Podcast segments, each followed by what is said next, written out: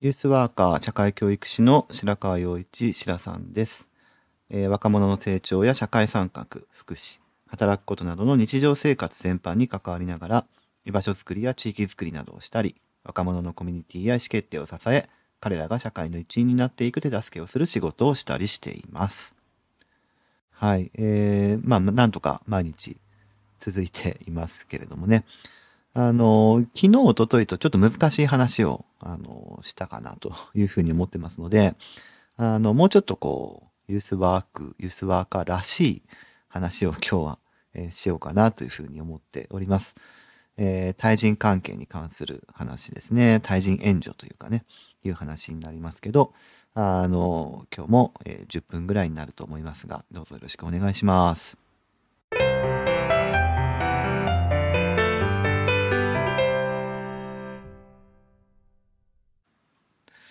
あの、まあ、若者に関わる際に大事にしてることって何ですか？みたいなことを、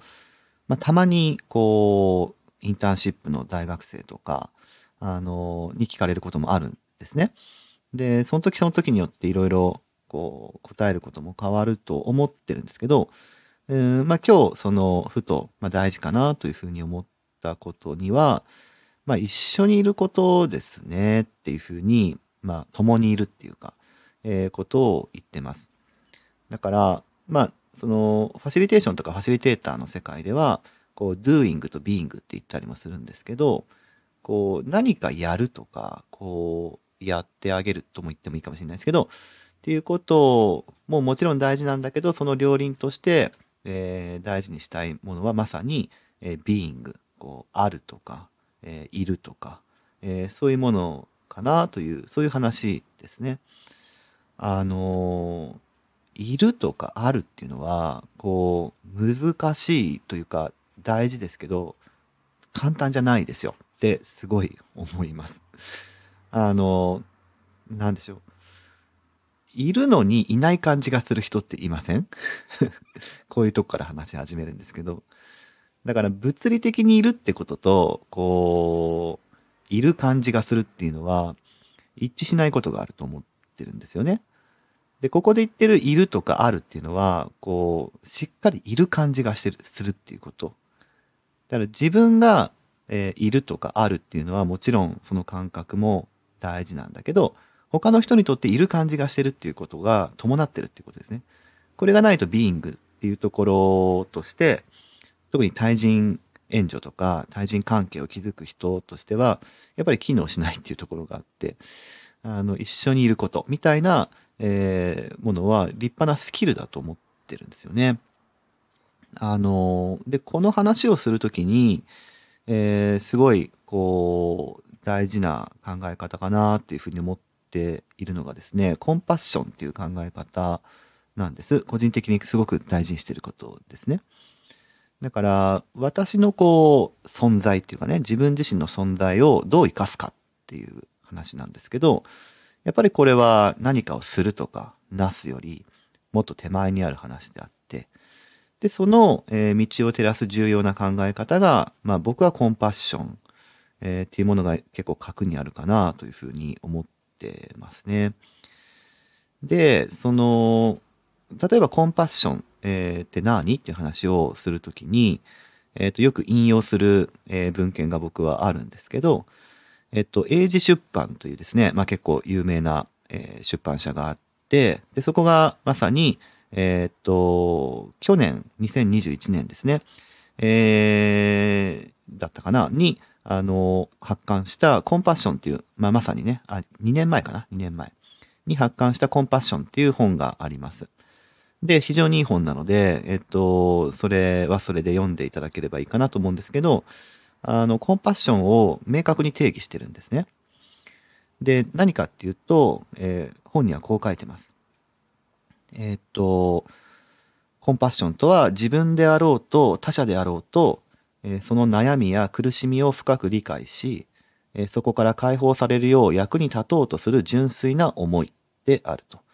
えまあそういう意味、なんとなく、えあるかなというふうに思うんですが、で、さらに端的に言えば、自分自身や相手と共にいる力であると。で、そして本当に役立つには、時には厳しくノーと言い、役立たない手助けや助言は控え、時にはただ見守るしかできないことを受け入れることでもあるというような話も書いてあります。あの、まあ、なので、コンパッションって何？っていうふうに言ったときに、こう自分とか他の人に対する、こう、純粋な貢献の思いね、え、貢献したいっていう、そういう思い、え、であると同時に、力って言ってるので、共にいる力ですね。え、だから自分を、こう、その場にいると。いる、その場にいるっていうことに振り切ったパワフルな行動というふうにも、あの、言うことができるかなと思います。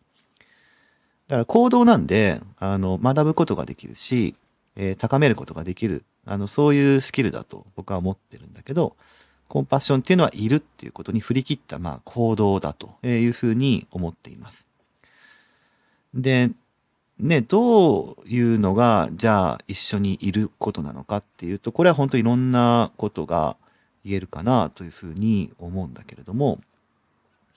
やっぱりね、こう、個人的にすごい、あの、大事かなと思ってるのは、うん、自分のことを自分でやるっていう、その力を信じるっていうことに尽きるかなというふうに思っていて、これ綺麗事でも何でもなくて本当に思っていて、